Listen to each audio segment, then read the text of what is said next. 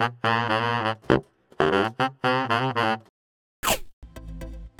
んにちは佐藤です、えー今日はですね作家のラブレター、えー作家のラブレターシリーズということで、えー小林武史のラブレターを皆さんに紹介してみたいと思います。それでは、えー読んでみたいと思うんですけれどもこちらですね。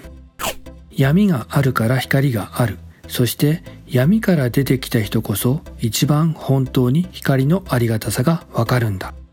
えーこちらはカニ光線、えーカニ光線の作者小林武史が恋人の田口さんに送った手紙の一節です。闇の深さ、えー暗い闇の深さを知っているから光のありがたさ本当の素晴らしさがわかるんだよとそのような思いを込めて愛する人、まあ、恋人に向けて、えー心の奥からまっすぐに、えー発せられた言葉が印象的な一節なんじゃないかなと私はそんな風に感じました。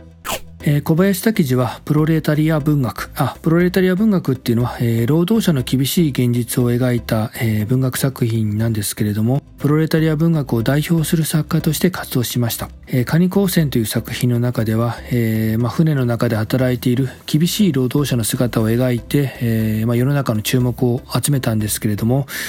えーその、えー思想から、えー警察にもマークされるようになります。結果として特攻警察からの拷問を受けてしまって29歳の若さで亡くなってしまうことになるんですね。えーそのような作者の壮絶な人生を振り返りながら、えー改めてこの手紙の一文を読み返してみると、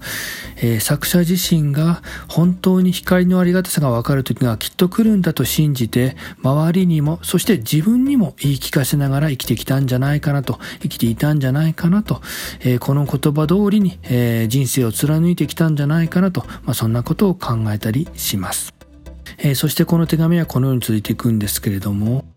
世の中は幸福ばかりで満ちているものではないんだ。不幸というものが片方にあるから幸福ってものがある。そこを忘れないでくれ、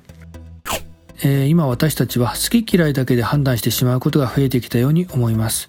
えー個人的な感情と目の前の状況だけで全てを切り取ってしまう、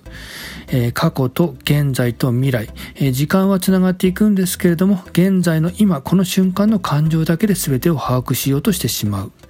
えー目の前に起きていることが何を意味しているのかそしてこの行動はどのような未来につながっていくのかそして目の前に暗闇が広がっているとするならばその暗闇の奥に私たちは何を見ることができるのかえーまあそんなことをね、小林武史の手紙を読み返しながら、えー一人考えてみました。えーこのチャンネルをですね、このような感じで文学作品を通して考えるヒントを提供していきたいと思っています。えーよろしければ一緒になって盛り上げていただければ嬉しく思います。え今日は小林武史のラブレター、え恋人に宛てた手紙の一節を紹介してみました。今日の内容はこれで終了です。ありがとうございました。